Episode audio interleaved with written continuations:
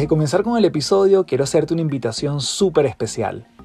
Este próximo 23 de julio estaré presentándome en vivo en Santiago de Chile en el Teatro San Ginés, de la mano de mi amigo Julio Cañas, mejor conocido como Julio Finance, en un evento que hemos llamado La Ciencia del Bienestar, donde estaremos compartiendo herramientas prácticas, frescas y muy aplicables para que puedas llevar tu relación con el dinero y contigo mismo a un siguiente nivel. Te esperamos este 23 de julio, no lo dejes para después y toda la información lo vas a ver aquí en el enlace de este episodio. Te esperamos.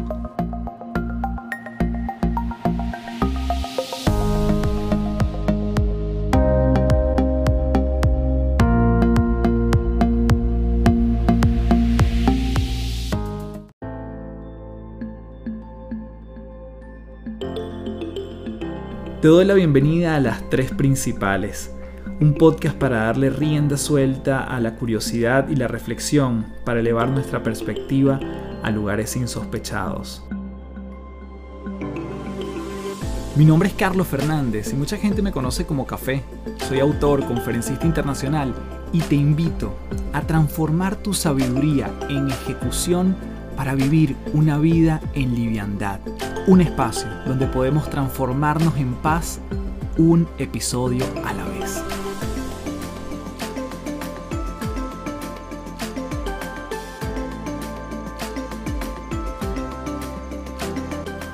Hello, hello, bienvenido a las tres principales. Mi nombre es Carlos Fernández, arroba Café del Éxito en todas las redes. como siempre, profundamente agradecido, principaleras y principaleros, por ser parte de este podcast. En esta oportunidad tuve la dicha de volver a conectar con un gran amigo, Eli Aquino, y él es un apasionado por la comunicación y las relaciones humanas. De hecho, lo que nos viene a hablar el día de hoy tiene que ver con la inteligencia relacional. Si bien históricamente se había hablado del el coeficiente intelectual, y muchas veces cuando alguien menciona o dice que una persona es inteligente, nos referimos a eso, pero después vino la evolución de la inteligencia emocional y hoy en día Eli ha trabajado de manera amplia con muchas compañías acerca de la inteligencia relacional. ¿Cómo tejemos esa red de soporte de conexiones humanas? De eso vamos a estar conversando hoy en un nuevo episodio de las tres principales. Así que sin más, comenzamos desde ya con Eli, quien nos viene a hablar de un tema fascinante en este podcast. Bien, tenemos en las tres principales a Eli Aquino. Querido Eli, fuerte abrazo desde Santiago de Chile hasta Panamá. ¿Cómo estás? Todo muy bien, Carlos. Qué gusto que me hayas invitado a, conversar contigo. Siempre es un placer hablar contigo de, bueno, del mundo del crecimiento personal, de, bueno, del desarrollo, de los retos que tenemos en la vida. La verdad, gracias.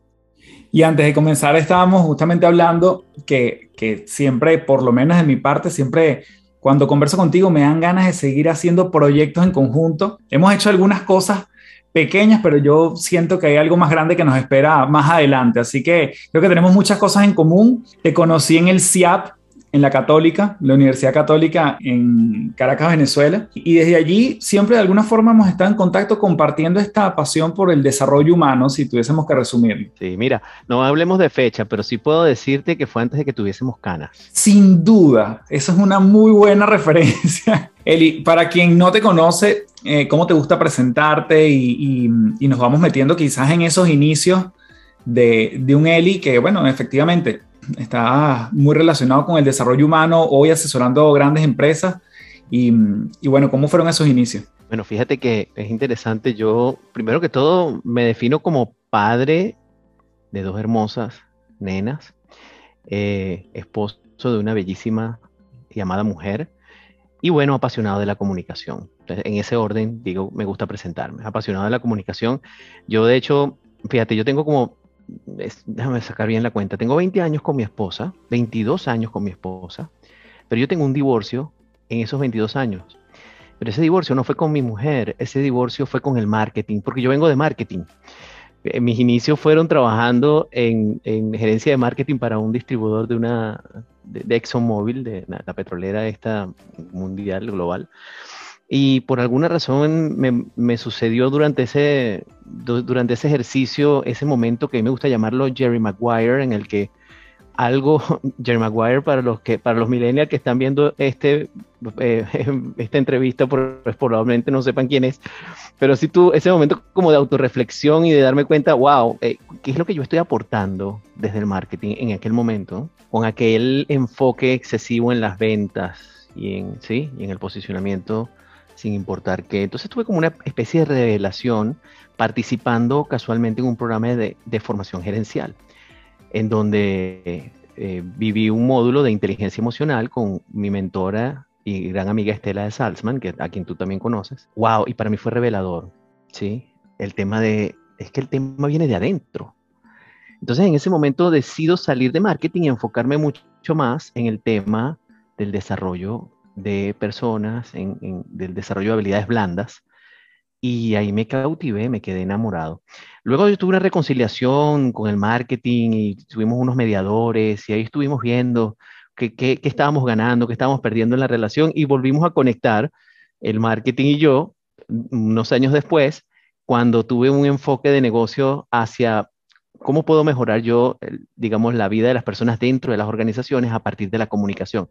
Y entonces, por supuesto, el endomarketing es parte fundamental de la comunicación interna, que fue a lo que dediqué al negocio por muchos años, ¿eh? desarrollar estrategias de comunicación interna para, bueno, mayor efectividad, mayor conexión, engagement, cultura.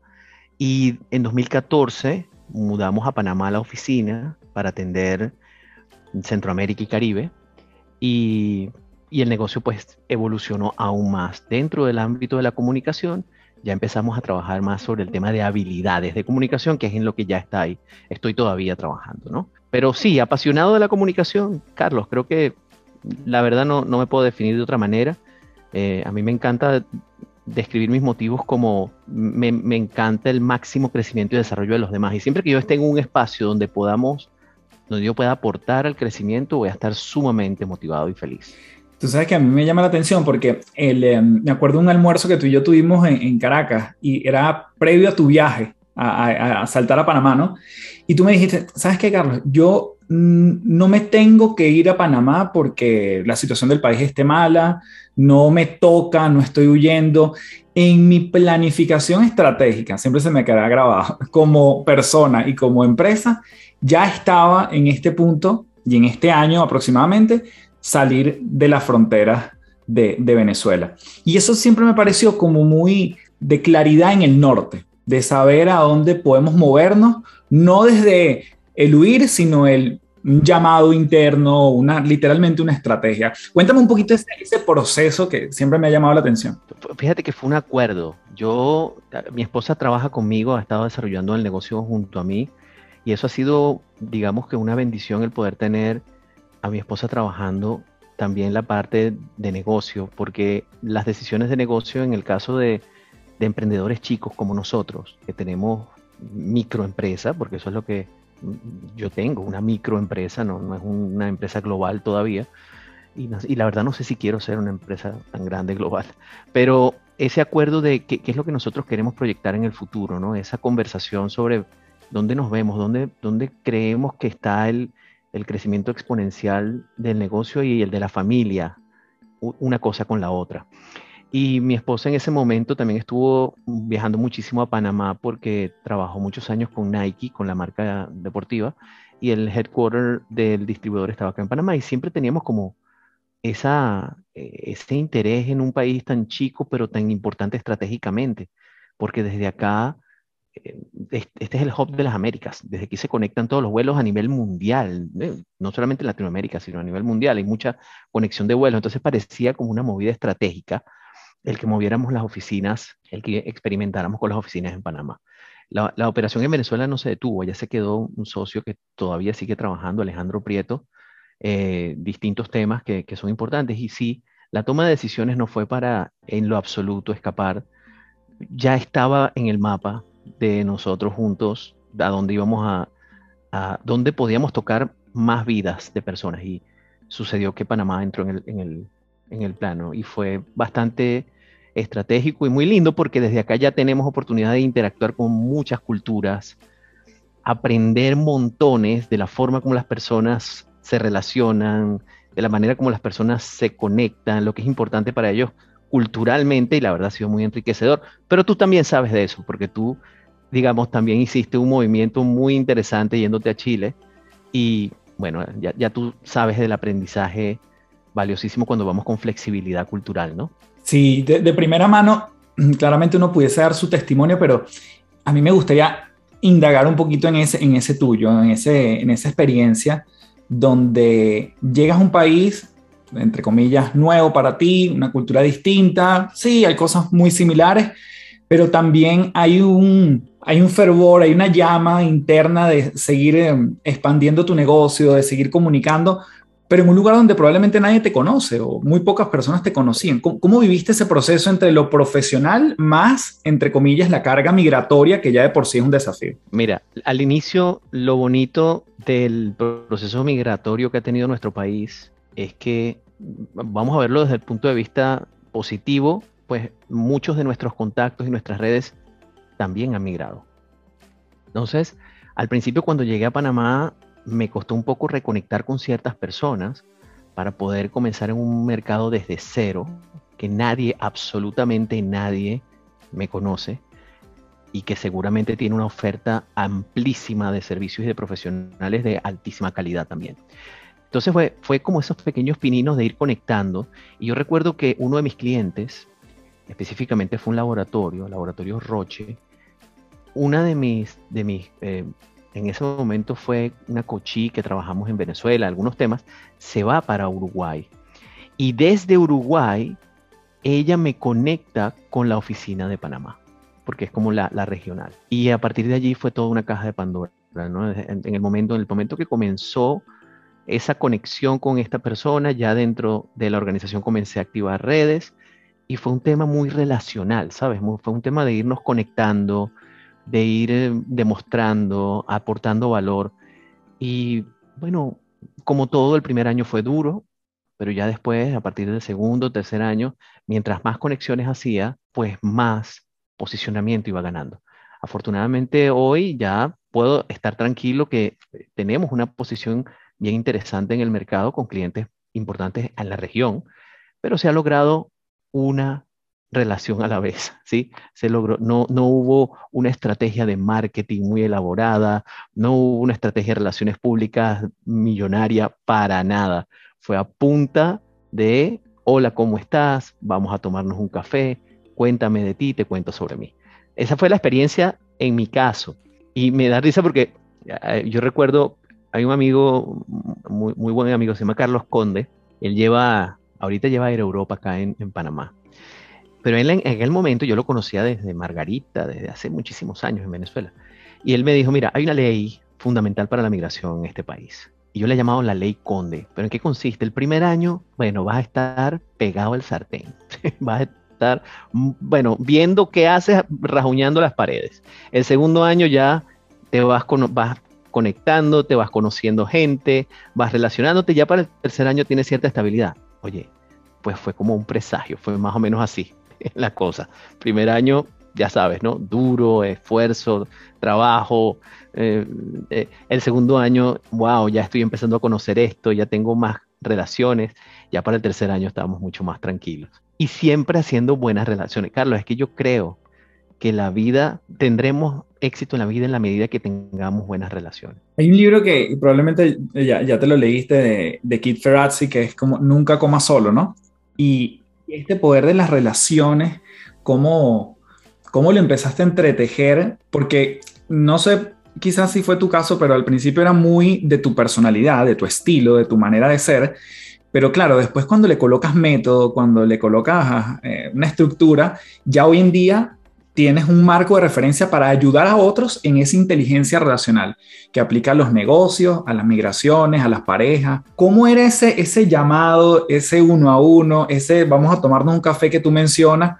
Porque claramente esa, esa red la fuiste tejiendo, no sé si tan consciente como ahora, pero bueno, te fue sirviendo para ir ampliando tu margen de acción. Una de las cosas que yo aprendí más trabajando en aquella oportunidad, con aquel, en aquel momento de iluminación que me divorcié del marketing y entré en el tema de desarrollo de personas, fue, y tú eres especialista en esto que voy a hablar ahorita, fue precisamente cuando en ese proceso de formación que tuve como facilitador con Grupo Inestet, también de Abraham Salzman y, y Estela y todo ese grupo que para mí fueron un, un muy importante en mi vida el, haberlos tenido y, estoy muy agradecido con ellos. En ese proceso nosotros vimos un módulo, un proceso de formación de facilitadores cognitivo-conductuales en aquel momento.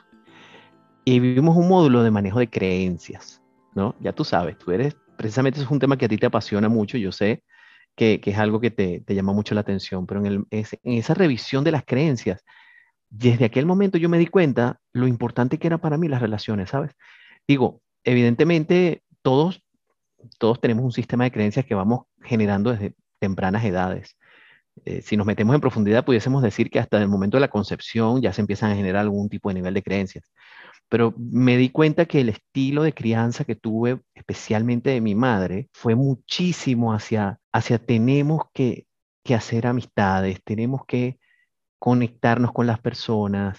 En mi casa siempre vivió alguien estábamos ayudando.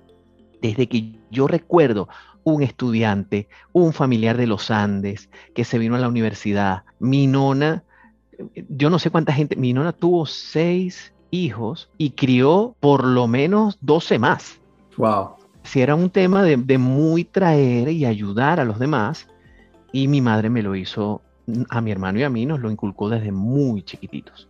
Para ella, el tema de las relaciones siempre fue importante y siempre me lo demostró. Yo creo que de allí viene el asunto, pero yo no me vine a dar cuenta de esto, Carlos, sino hasta cuando, ya sabes, ¿no? Vivimos de una forma incompetente e inconsciente, vivimos en una transparencia que no nos damos cuenta de las cosas hasta que llega un momento que te das cuenta. Entonces cuando me di cuenta fue durante ese proceso de crecimiento y desarrollo, revisando mis creencias, donde yo me di cuenta que eh, para mí es importante tener buenas relaciones.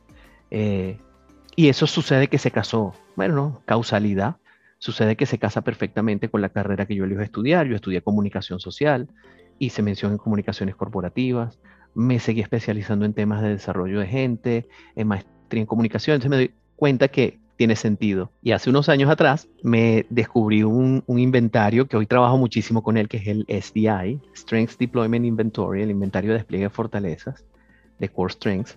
Y yo cuando me hago ese inventario, me aparece mi sistema de valores motivacionales definido como usted se, usted se motiva por el máximo crecimiento y desarrollo de los demás. Así que por todos lados me estaba hablando que yo es a esto lo que me tenía que dedicar. ¿no? Todo me estaba diciendo que esto es lo que yo valoro más, el tema de las relaciones. Y por eso estamos coincidimos tú y yo al inicio, antes de comenzar esta conversación, en, oye, ¿por qué no estamos haciendo más cosas juntos? Está esa sensación de, de insatisfacción desde ese punto de vista porque pudiésemos, eh, estar la relación inmersa. ¿no? Maravilloso. Yo, yo sí quiero ahondar en eso porque, claro, hoy en día tú trabajas el tema de inteligencia relacional. ¿Cómo, cómo empezamos a construir en ese concepto? ¿Y cómo, cómo hoy ese antiguo coeficiente intelectual, que no es que es antiguo, sino que fue el primero que se mencionó, luego viene la inteligencia emocional, que también tú eres un experto en el tema, hoy hablas de inteligencia relacional. ¿Cómo, ¿Cómo ha sido esa evolución, quizás de lo más cognitivo hasta lo más humano? Mira, empezando porque a mí me gustaba muchísimo, me llamó muchísimo siempre la atención el tema de las inteligencias. Yo desde Garner, que presentaba sus ocho inteligencias, después en Venezuela conocí, tuve el honor de conocer el trabajo de Elaine de Beauport con Las tres caras de la mente. Ese libro me lo compré gracias a ti. Claro. Dificilísimo de conseguir.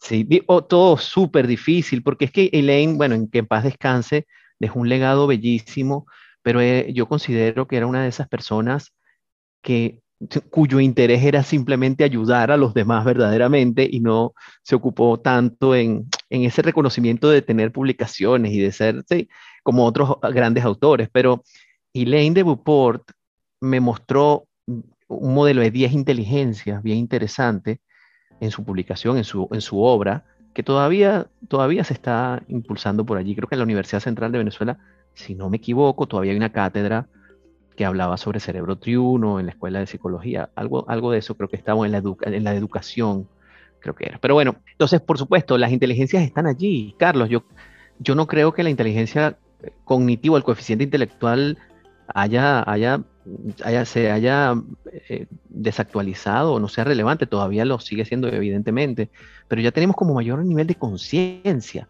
ya, ya, ya hoy sabemos que no es nada más pensamiento creativo y pensamiento lógico. Ya sabemos que nuestro cerebro funciona de unas maneras tan misteriosas y tan amplias que podemos ingresar a distintos códigos de inteligencia, desde la espacial, eh, musical, eh, em, lógica, racional, creativa, emocional, y ahora el concepto de inteligencia de las relaciones. Yo creo que no es un concepto mío, es un concepto desarrollado por el doctor Elías Porter hace más de 70 años. Elías Porter fue un personaje fascinante del mundo de la psicología porque él venía de la misma escuela de Carl Rogers y, trabajó muy de cerca el tema, el tema de las relaciones y cómo nosotros debemos encontrar nuestros propios motivos para relacionarnos con los demás. ¿Qué podemos hacer para tener relaciones más satisfactorias en la vida? Y fue su énfasis y su enfoque durante toda su carrera, ¿no? El desarrollar este tema de las conexiones entre las personas. Y al dedicar su obra y vida a esto, allí creó este instrumento llamado SDI, que a mí me parece súper revelador porque es el único que te muestra esa, ese sistema de valores motivacionales que está muy intrínseco en nosotros. No es observable, ¿eh? es más desde, desde la emoción, desde el sentir, pero que sí está muy relacionado a las creencias. Entonces, al final de cuentas, cuando lo, cuando lo traigo al mundo profesional, porque todo esto lo hago es para mí. Todo lo que yo estuve haciendo como formación lo hice para, para yo crecer como persona. Mis procesos de coaching son para mí. Mis certificaciones de coaching fueron para mí, no, no para dar coaching en ese momento, no era, no era mi objetivo. Pero me doy cuenta cuando empiezo a relacionarme más y más con las organizaciones, que es que los resultados se alcanzan a través de las personas. Y que si no tenemos maneras de comunicarnos asertivamente, es que poco vamos a alcanzar resultados sostenibles. Vamos a ponerle un nombre a un, ejemplo que voy a darte ahorita. Vamos a poner el, nombre de este sujeto, vamos a decir que se llama Sebastián. Sebastián fue un cochí que tuve. Ese cochí se, caracterizaba por tener, por ser un tipo sumamente eh, apoyador, útil a los demás. Siempre dentro de su equipo de trabajo era un tipo que se, se abocaba, era devoto a ayudar a sus compañeros. Por supuesto, era amadísimo por sus compañeros de trabajo con quienes estuvo desarrollando en el departamento de, distribución de una empresa. Estuvo desarrollando sus funciones dentro del equipo por más de 10 años. Mira, todo iba bien en su vida hasta que lo ascendieron. Sebastián se dio cuenta que al momento que lo, lo colocaron de supervisor, su felicidad se acabó razón por la cual comienza el proceso de coaching, by the way, ¿no? Y en, las conversaciones que teníamos, Sebastián, ¿pero qué pasó? ¿Dónde estuvo el cambio? Y es que yo no sé aplicar autoridad. Es que, es que me da miedo que ya mis, compañeros, ¿cómo me están mirando? Ya no me van a querer. ya no, ¿sí? Entonces no sé cómo ser supervisor. Yo solo sé ser compañero de trabajo. ¿Te das cuenta? súper frecuente, además, esto que me estás contando, a cuánto no nos ha pasado, ¿no? Ahora te toca supervisar a quienes eran tus amigos o tus pares, y obviamente ese proceso de, de amplitud y, eh, no, no, es, no es tan sencillo en un principio. No es tan sencillo, Carlos. La buena noticia es que tú no tienes que cambiar quien tú eres para obtener resultados distintos. Tú lo que tienes que aprender a utilizar tus fortalezas de manera diferente. ¿Lo ves? Es que es como parte de ese descubrimiento que todos tenemos cuando tú te fuiste para Chile, las fortalezas que, que, tú utilizabas en Venezuela no necesariamente van a ser las mismas que vas a utilizar en Chile. Igual yo. nosotros tenemos la elección de utilizar comportamientos que nos ayuden a ser exitosos de manera contextual. Pero ¿cómo lo hago, Carlos? Si no me doy cuenta. ¿Cómo lo hago si no me doy cuenta que tengo todos esos instrumentos, esas herramientas a mi disposición? ¿Cómo? Ya tú sabes muy bien cómo es el, dibujito este de la escalera del desarrollo de competencias, ¿no? Este primer nivel de incompetencia inconsciente, en que todos pasamos por ahí, ¿sí? Y yo estoy ahí también en algún aspecto de mi vida, pero como no lo sé, no lo veo. Pero seguramente estoy ahí también, en incompetencia inconsciente ahorita. Entonces, a mí me encanta llamar ese estado de incompetencia inconsciente el máximo, la máxima felicidad el estado de máxima felicidad de la vida. No sé que no sé. Porque como no, no sé que no sé. claro, hasta que me doy cuenta que choco, me caigo, me tropiezo una, dos, tres veces. ¿Qué pasa? Ahí comienza la conversación interesante de darme cuenta para aprovechar estos procesos. Cuéntanos, para, para ir avanzando en esa escalera, solamente cuéntanos los otros tres cuadrantes que creo que es interesante como marco de referencia y después entonces nos vas eh, introduciendo en todo este tema de Mira, ¿cómo, ¿cómo empezamos a aplicar esa inteligencia relacional? O sea, muy conscientemente quizás una vez evaluado este, este cuadrante. Bueno, desde el primer, desde el, eh, antes de comenzar a explicarlo, es importante definir bien lo que es la competencia. En el caso del desarrollo de la competencia, como ese conjunto de habilidades, destrezas, conocimientos, eh, experiencia, que solamente si lo aplico me hace competente. Yo, yo, puedo tener muchos, muchos títulos, como dicen por aquí, me, da, me dio mucha risa estos días, escuché aquí en Panamá. Usted puede estar más graduado que un termómetro, ¿sí? Pero igual ser incompetente. Y eso es cierto, ¿sí? Porque lo que me va a, dar la competencia, mi nivel de competencia, es la aplicabilidad y los resultados que yo estoy obteniendo. Ahora, en ese primer nivel de, incompetencia inconsciente, yo no me estoy dando cuenta de qué está pasando. De hecho, la mayoría de las veces estamos en, como en una transparencia, no sabemos hasta que me tropiezo, me planteo un objetivo y no lo alcanzo, quiero emprender pero no logro dar el primer paso, emprendo pero me caigo dos, tres veces en el mismo tema, no sé proyectar, no sé presupuestar, no sé, no soy capaz, me siento incompetente, me doy cuenta que soy incompetente y ahí viene el segundo escalón, escalafón, ¿no? Del, el segundo escalón del tema, ya es la, la incompetencia consciente, donde ya ese proceso de despertarme me permite tomar decisiones. Ahora sí, ya tú sabes qué es lo que está sucediendo. ¿Qué quieres hacer con eso? Y ahí tomamos decisiones fabulosas en nuestra vida, ¿sí? Digo fabulosas porque incluso no hacer nada es una decisión y por lo menos la tomaste, ¿sí? Pero quedarte en la incertidumbre y el desconocimiento es fatal. Entonces, bueno, ahí decido desarrollarme. Bueno, yo voy a tomar una certificación, yo voy a hacer un curso, yo voy a la universidad, yo necesito coaching, yo necesito mentoría, yo quiero aprender en ese proceso de aprender, de pasar de ese segundo escalafón de la incompetencia consciente al siguiente, que es la competencia consciente, sucede algo maravilloso que a mí me gusta llamar el efecto chapulín colorado. Y la gente se pregunta, ¿y cómo es eso, chapulín colorado? ¿No contaban con mi astucia? No. El chapulín tenía distintas frases famosas, pero hay una que pasa a veces desapercibida. Cuando había un villano, ¿sí? Llamaban al chapulín colorado y él aparecía con su chipote chillón, ¿sí? Y él llegaba, ¿Quién podrá defendernos? Yo, el Chapulín Colorado. Chapulín, ahí está el villano, éntrale. Y el Chapulín entonces, con el pecho así bien inflado, daba tres pasos hacia adelante y se detenía. Y decía, pues sí voy. Sí, yo sé, Chapulín, tú eres el mero mero, éntrale. Entonces saltaba y daba tres pasos adelante de nuevo y se detenía y volteaba y decía, pues sí voy. ¿Te acuerdas de eso, Carlos? Sin duda. Ajá. Ese efecto chapulín colorado de pues si voy es el efecto, wow, tengo que desarrollarme, me va a costar desaprender, esto es difícil, me da miedo. Entonces ahí como, damos como ciertas vueltas, tenemos que sobrepasar ciertas creencias limitantes, desaprender para poder aprender. Y ya cuando damos ese paso, me encargo, me ocupo, desarrollo la competencia consciente hasta que de tanto practicarla, de tanto ejercerla, de tanto hacerla, ya me lleva al último escalón que es la competencia inconsciente. Ya esto sale de manera, de manera sencilla y fácil. El ejemplo más burdo que te puedo dar es, digo, cepillarnos los dientes. Ya lo hacemos de manera inconsciente. Un ejemplo un poquito menos burdo es cuando aprendemos a conducir un vehículo. Como es el primer día, ¿cómo lo haces hoy? Pero el ejemplo organizacional más interesante es dar feedback.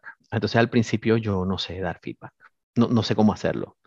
Entonces utilizo los peros, contrasto, me voy a la técnica, eh, el eh, azúcar, sal, azúcar, comienzo con reconocimiento. bueno, entonces parezco, estoy dando el feedback al principio y parezco una, una dando las instrucciones del avión, ¿no? Porque es todo mecanizado, porque no lo sé, no sé cómo lo hago. a medida que lo voy practicando y practicando y practicando, ya el feedback sale de manera espontánea.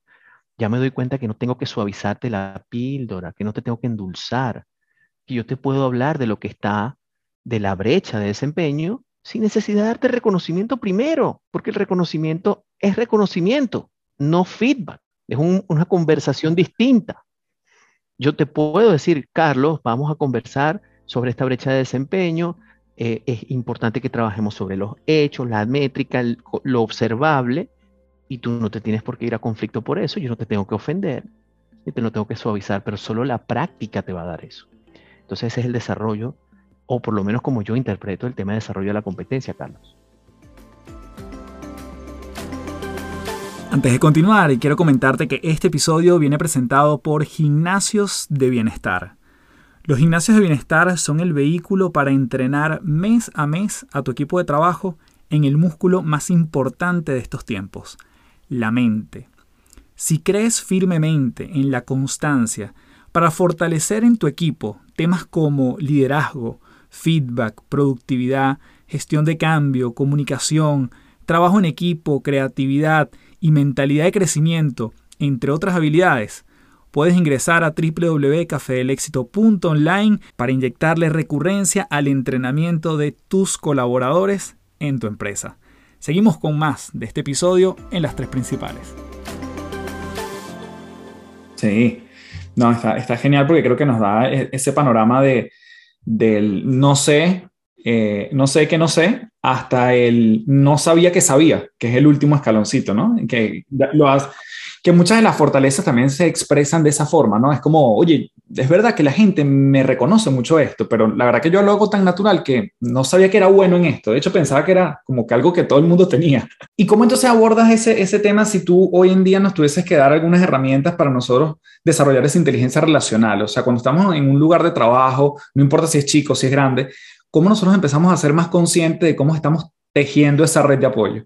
Yo creo que el primer paso es comprender qué es una relación. ¿no? Vámonos de lo sencillo, de lo más básico. ¿Qué es una relación?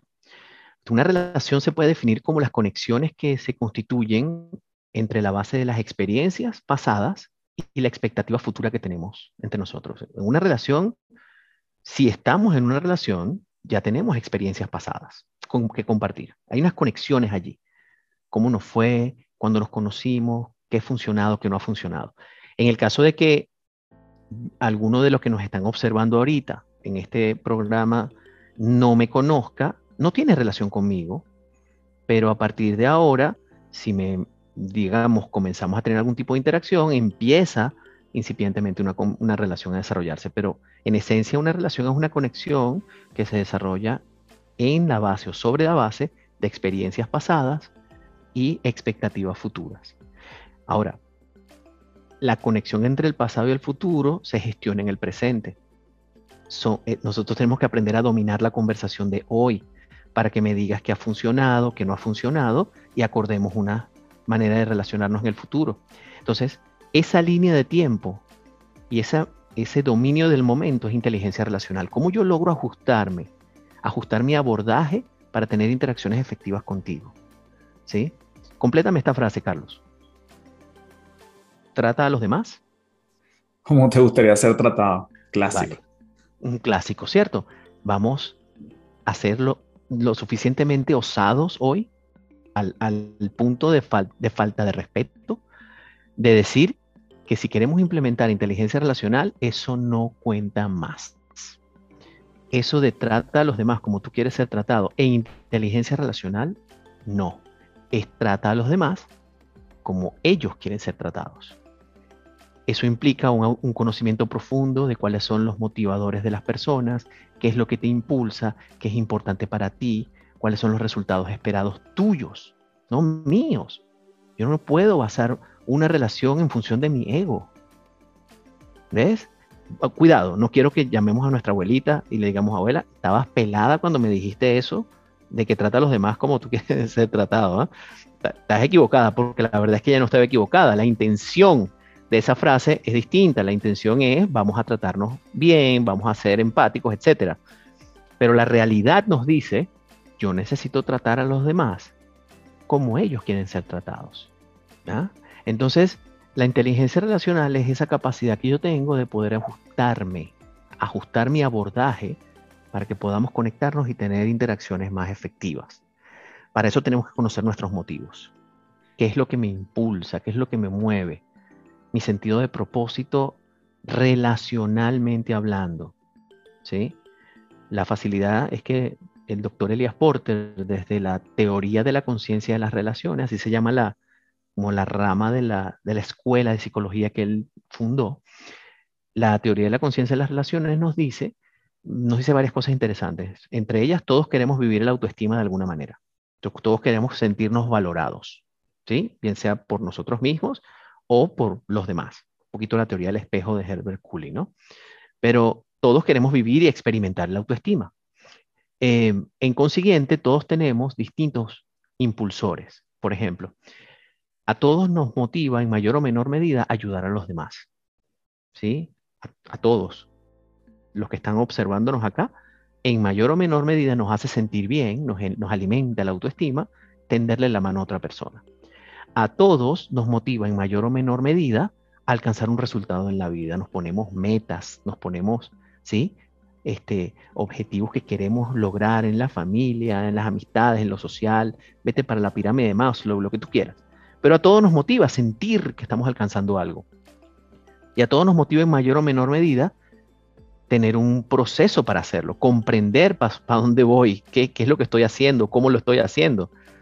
Si voy a migrar, cuál es mi plan. Si necesito emprender, bueno, ¿qué, ¿qué, es lo que voy a hacer? ¿Cuáles son mis siguientes pasos?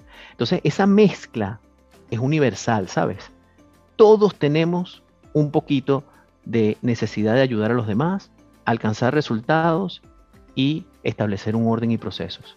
Entonces, cuando yo conozco cuál es mi tendencia motivacional, eso me permite generar espacios, condiciones que me hagan sentir motivado. Bueno, tú sabes esto muy bien, Carlos. Tú sabes que por ahí se dice que la motivación es intrínseca. Tú has escuchado eso, ¿verdad? Uf, muchísimo. Muchísimo. Pero ¿cómo se come eso? Mm. ¿Cómo es eso que la motivación es intrínseca? Si yo cuando estoy en el trabajo y llego y me tratan mal, mi motivación se va para el suelo. ¿Qué es lo que está pasando allí? Claro, se va para el suelo mi motivación porque entramos en conflicto y porque no tengo conciencia de lo que a mí me motiva. Entonces, ¿qué es lo que te hace sentir bien? En mi caso, por supuesto, yo lo tengo bastante claro hoy mi, máximo, mi motiva el máximo crecimiento y desarrollo de los demás. donde yo sienta que estoy aportándole a alguien y nos estamos moviendo a alcanzar un resultado juntos, oh, yo estoy en mi máxima felicidad. Lo que quiere decir que yo me genero espacios de motivación. Yo no espero a que el político, el presidente o el gerente general de la compañía me venga a dar un espaldarazo para yo motivarme. ¿Lo ves? Entonces el primer paso es como darme cuenta de eso, Carlos, ¿no? ¿Qué es lo que me mueve desde la profundidad del mar, desde el ancla? Nosotros hacemos la metáfora del ancla. Mm. Eh, y luego viene el ejercicio de saber qué le, qué le motiva a los demás. Y es muy fácil. Pregúntale a tu esposa, pregúntale a tu socio, pregúntale a tu hijo, a tu mejor amigo. Oye, ¿qué es lo que tú más valoras de nuestra relación? Te puedo asegurar que en el 98% de las ocasiones, la respuesta va a venir desde los motivos, pero no estamos acostumbrados a escuchar desde motivos. Estamos acostumbrados a observar y a juzgar y a interpretar desde el comportamiento. ¿Sí? Entonces, cuando tú escuchas atentamente la respuesta, te das cuenta, wow, yo lo que valoro de esta relación es que la verdad es que juntos somos indetenibles. Lo que nos planteamos lo, hacemos, lo logramos. Eh, yo me siento súper cómoda contigo, cómodo contigo porque siempre estamos queriendo más y lo alcanzamos. Ahí hay un tipo de motivación hacia el desempeño, ¿ves? O yo, yo me siento bien en nuestra relación porque eres una persona que me apoya, que siempre está conmigo, que es cordial, que me ama, que me habla con cariño. Ahí hay un enfoque hacia personas. ¿Ves? Generalmente estamos hablando de nuestros motivos. ¿Te hace sentido eso, Carlos? Sí, totalmente. Quiero pensar también, porque, claro, me surgen muchas, muchas preguntas con, lo con todo lo que cuentas. Por ejemplo, alguien que se pueda ver auto-obstaculizado por el hecho de que yo puedo ser introvertido y entonces me cuesta la generación de relaciones, me cuesta quizás no tanto encontrar mis motivos, porque quizás esa persona, por lo introvertida que es, los tiene claros, pero entonces descubrirlos en el otro se le vuelve complicado.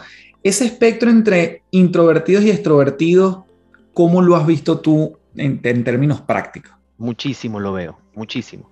De hecho, me encanta, he visto por allí mucho, por ejemplo, resultados de Myers-Briggs que te presentan esos, esos niveles de introversión, de extroversión, que, que son valiosísimos para el autoconocimiento. Pero recuerda que, de nuevo, así como le decía a Sebastián en el caso del, supervisor, ¿no?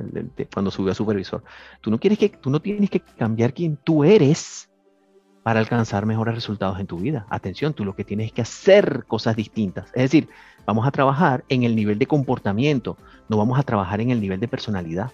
¿Me explico? Entonces, trabajar sobre el nivel de personalidad tiene altos grados de complejidad y la verdad es que cuando tú te conoces, conoces bien, no tienes por qué cambiar tu personalidad.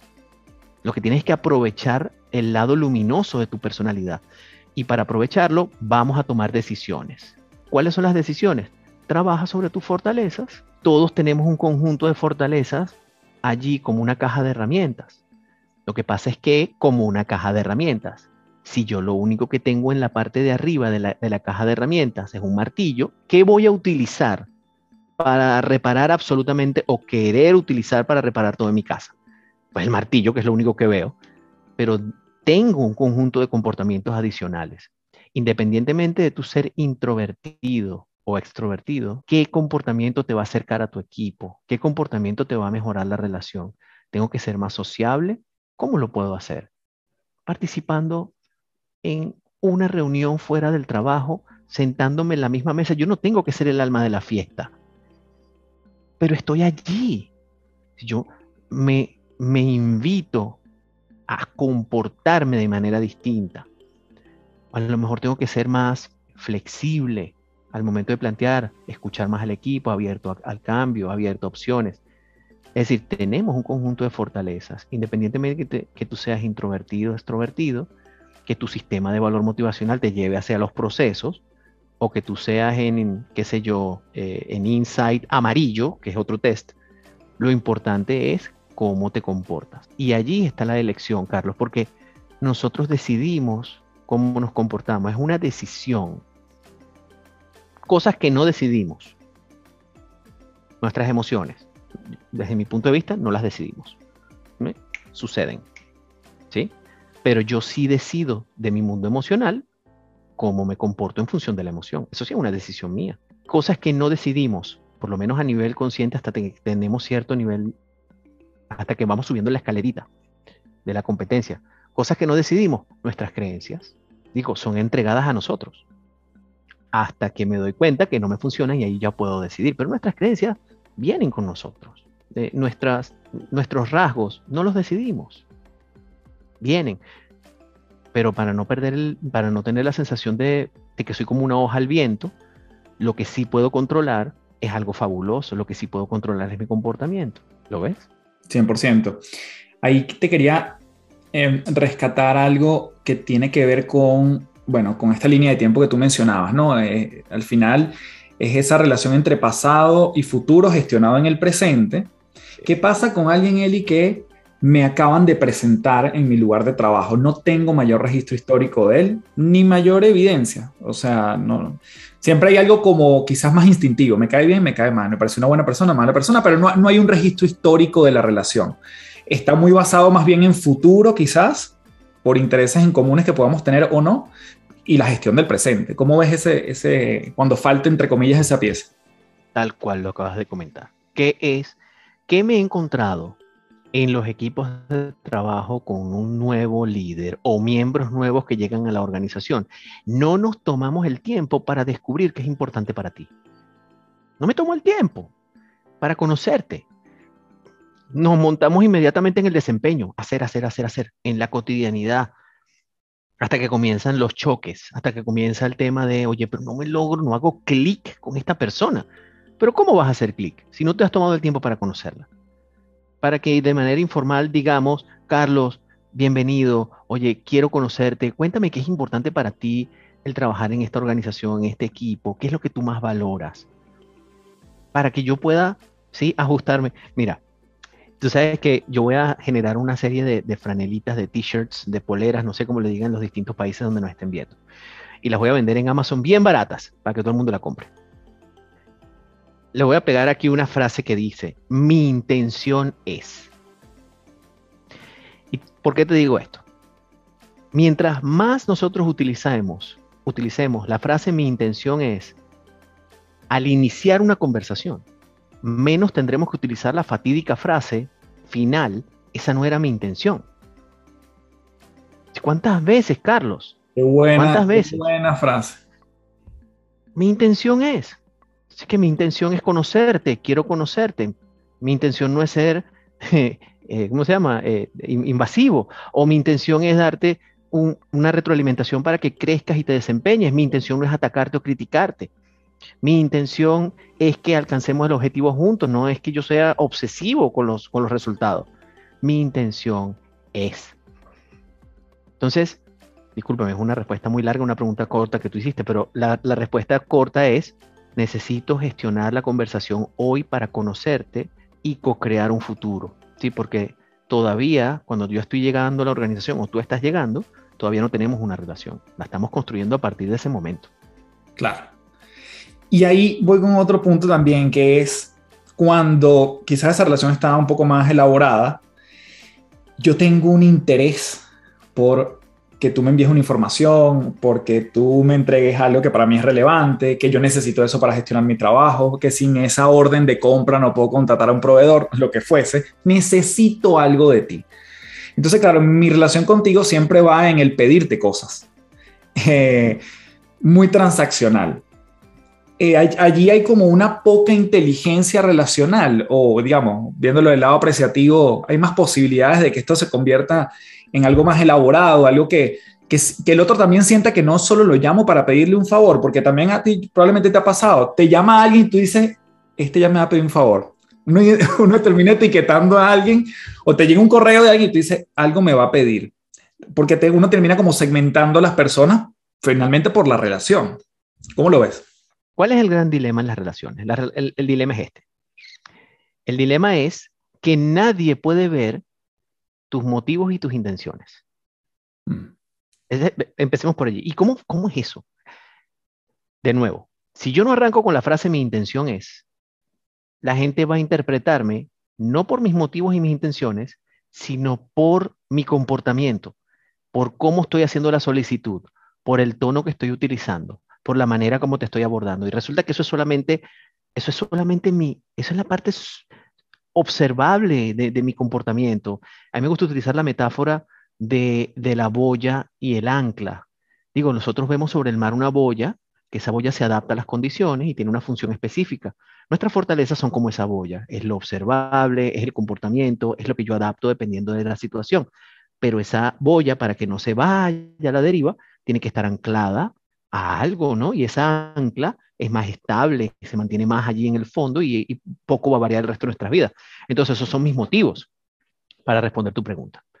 Si yo, número uno, no conozco los motivos de mi interlocutor, es decir, yo constantemente te estoy escribiendo para hacerte una solicitud de información, porque para mí es importante la información, pero yo no sé que para ti es importante la relación y para ti es importante que por lo menos en ese correo diga, hey Carlos, buenas tardes, buenos días, buenas noches, ¿cómo estás?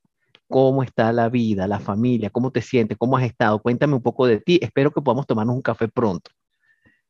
Quiero solicitarte tal cosa y tal cosa. Si yo no sé que para ti la relación es importante y yo sigo pensando que yo debo tratar a los demás como a mí me gusta ser tratado, yo te voy a pedir simplemente la información que yo quiero porque para mí lo más importante es simplemente tener la información.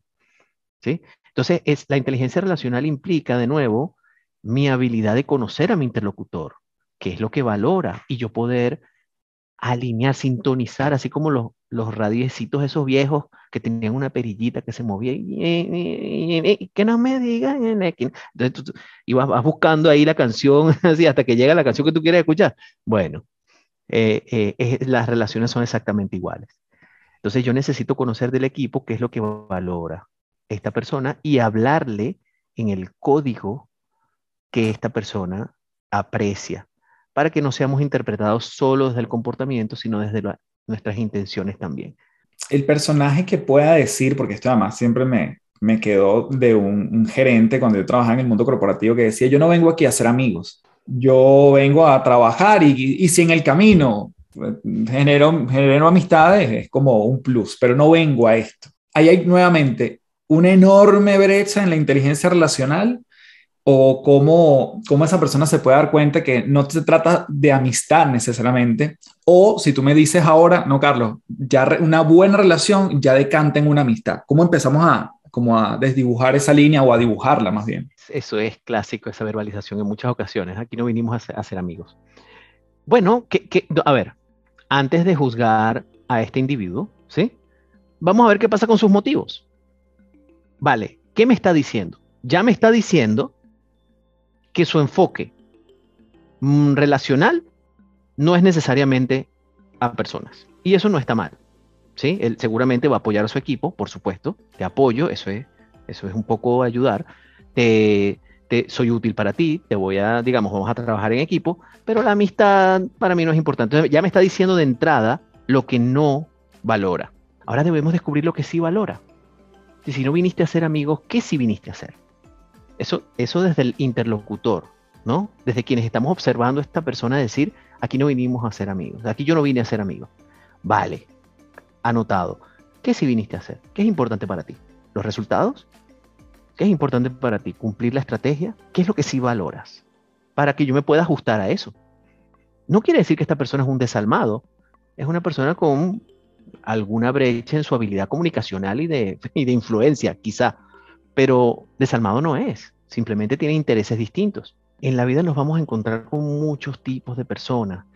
Y yo insisto en el tema de ser accountable. Yo no puedo, yo necesito abordar la relación desde mi nivel de conciencia. Y desde mi nivel de conciencia yo, yo pregunto, indago y te conozco, ¿sí? Porque si no vamos a estar dependiendo del tipo de estilo, respuesta o personalidad de nuestros interlocutores. ¿Qué haría yo como ese gerente? De nuevo, lo que sí quiero que suceda en nuestra relación. ¿Sí? ¿Cuál es mi intención? Aquí no vine a ser amigos, está clarito. Lo que sí vine es a que alcancemos el objetivo, a que, y eso implica que esto, esto y esto, nos vamos a apoyar, vamos a trabajar así, nos vamos a desarrollar. ¿sí? Es mayor amplitud en esa, en esa afirmación que está haciendo. Yo no vine a ser amigos, porque detrás ah, generalmente hay buenas intenciones, en la mayoría de los casos. ¿Cómo empezamos a, darle, a darle cierre a esta, a esta inteligencia en esta recta final, Eli? Creo que mucho tiene que ver evidentemente con la parte comunicacional, cómo nos referimos, cómo intencionamos una, una relación y las interacciones, que al final la relación se construye de microinteracciones de, del día a día, ¿no? ¿Cómo vamos cerrando este tema dando quizás alguna otra herramienta que nos ayude a, a, ser todavía más consciente de esto, algo que tú tengas como práctica propia o que trabajes con tus clientes y, ir evolucionando en este tópico. Vamos a darles cuatro técnicas que pueden aplicar de una vez, desde ya. Cada una de esas técnicas va a atender precisamente los aspectos fundamentales de la inteligencia relacional. La técnica número uno, conoce tus motivos, revisa un poquito qué es importante para ti, hazte preguntas como, qué es lo que me conecta con el equipo todos los días, qué es lo que me hace, qué tiene que suceder en el entorno para que yo me sienta bien, qué es lo que me llena más a nivel interno, qué es lo que me llena más de satisfacción y que me alimente la autoestima. Conoce tus motivos. La segunda es, ¿qué te saca de ese estado de, motivación? ¿Qué te saca de ese estado de bienestar? ¿Qué te dispara el conflicto? Si ¿Qué es aquello que otras personas pueden hacer, el equipo o el entorno, que pueda sacarte de eso que te hace sentir bien y que es importante para ti? Entonces, hacer para regresar a tu estado de bienestar. Esto estamos hablando de nivel de conciencia. Aquí estamos, este primer, estas dos primeros tips son conciencia nivel Saiyajin, ¿ok? Nivel de conciencia nivel Saiyajin, ¿ok? Y luego las otras dos, los otros dos tips son, número uno, una vez que yo tengo este nivel de conciencia nivel Saiyajin, de conocimiento de mis motivos y de lo que me detona el conflicto, vamos a la parte conductual qué fortalezas, qué recursos puedo traer yo y aplicar en mis relaciones hoy para co-crear un futuro distinto. Esa es una decisión, recuerden, las fortalezas son comportamientos productivos que decidimos utilizar conscientemente para obtener un buen resultado. ¿Cuáles son ese set? Ah, tómate una hoja. lo ideal es que te hagas un SDI, pero si no tienes el recurso, una hoja de papel y un bolígrafo y haz un listado hasta que ya se te exprime el cerebro. Y si necesitas más hojas, busca más hojas, haz un listado de fortalezas tuyas, tráelas a conciencia, tenlas a la mano allí, allí, lístalas para que puedas elegir qué vas a utilizar en qué momento. Ese es el tercer punto. Y el cuarto, presta atención a no utilizar demasiado una fortaleza. ¿Sí? Y eso suena un poquito contradictorio, pero ese es un concepto bien interesante que también nos deja la conciencia relacional que se llama fortaleza excedida. Por ser tan analítico, pero tan analítico que es una fortaleza importante, productiva, podría ser interpretado como obsesivo. Por ser tan útil a los demás, que es mi caso, por cierto, por ser tan útil a los demás, podría yo hacer cosas por las personas sin que me lo pidan. Y eso implica que estoy siendo, mostrándome asfixiante.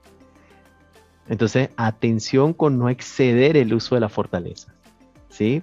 Hagámosla y apliquémosla en el momento adecuado y, y recuerda que las fortalezas que te han funcionado en el pasado no necesariamente te van a funcionar hoy, así que tú puedes mover y decidir tu comportamiento de una manera distinta. Esos son cuatro tips que te puedo dejar, Carlos. Ojalá que sean de utilidad. No, maravilloso. Y, yo creo que este, esto va a meritar una segunda parte, Eli, porque este tema es fascinante. Yo siempre despido a mis invitados con, con la pregunta de cuáles son sus tres principales. Y las tres principales, como es el nombre de este podcast, el em, recursos, libros, películas, lo que tú quieras para seguir ahondando más en esto que hemos hablado hoy, que ha sido el, foco ha sido inteligencia relacional. Entonces, puede ser desde otro tip que nos quiera sumar, otra herramienta o algún recurso ya más tangible que la gente pueda buscar por Amazon, por Internet, por Netflix, lo que sea. Número uno, invierte en autoconocimiento. Invierte. Hay herramientas, hay consultores, hay profesionales que están allí que te ayudan a, que te muestran una dimensión distinta de tus posibilidades. Invierte en ti, invierte un poquito. ¿sí? Yo creo que ese es el primero, invierte en tu conocimiento. El segundo es una película, Intensamente, de Pixar. ¡Wow! ¡Qué película! De hecho, eh, uno de los co-creadores de Intensamente, el doctor Paul Ekman, tiene una iniciativa muy interesante online desarrollada por él, continuada por su hija, pero en alianza o en, eh, sí, como en alianza con el Dalai Lama. Se llama el Atlas de las Emociones. atlasofemotions.org. Qué experiencia.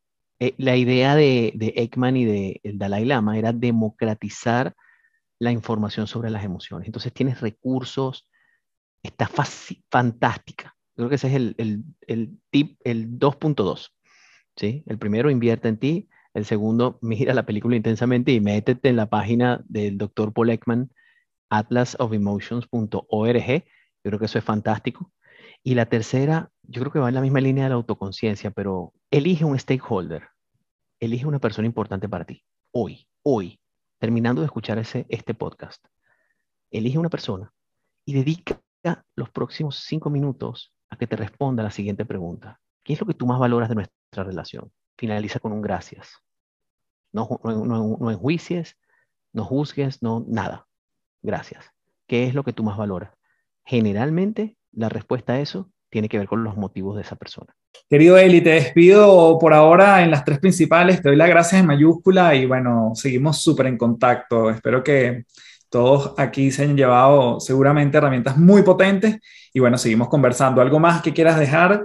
Y cerramos el episodio de hoy. Un enorme agradecimiento, Carlos. Sabes que te admiro muchísimo Eres una persona increíble dedicando tu, vida y tu espacio y tu tiempo a dar herramientas a los demás. Yo creo que, bueno, agradecer, agradecerte por la invitación. Bien, gracias por llegar hasta aquí. La verdad que para mí un súper placer conectar nuevamente con Eli y puedes seguirlo en sus redes como arroba Eli Aquino. Igualmente te dejo el handle en la descripción del episodio.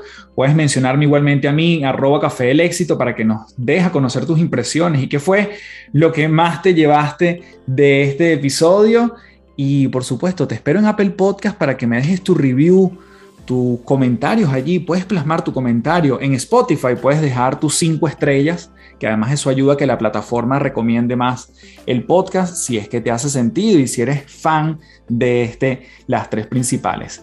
Así que sin más, me despido como siempre diciéndote, transfórmate en paz. Muchísimas gracias. Chao, chao.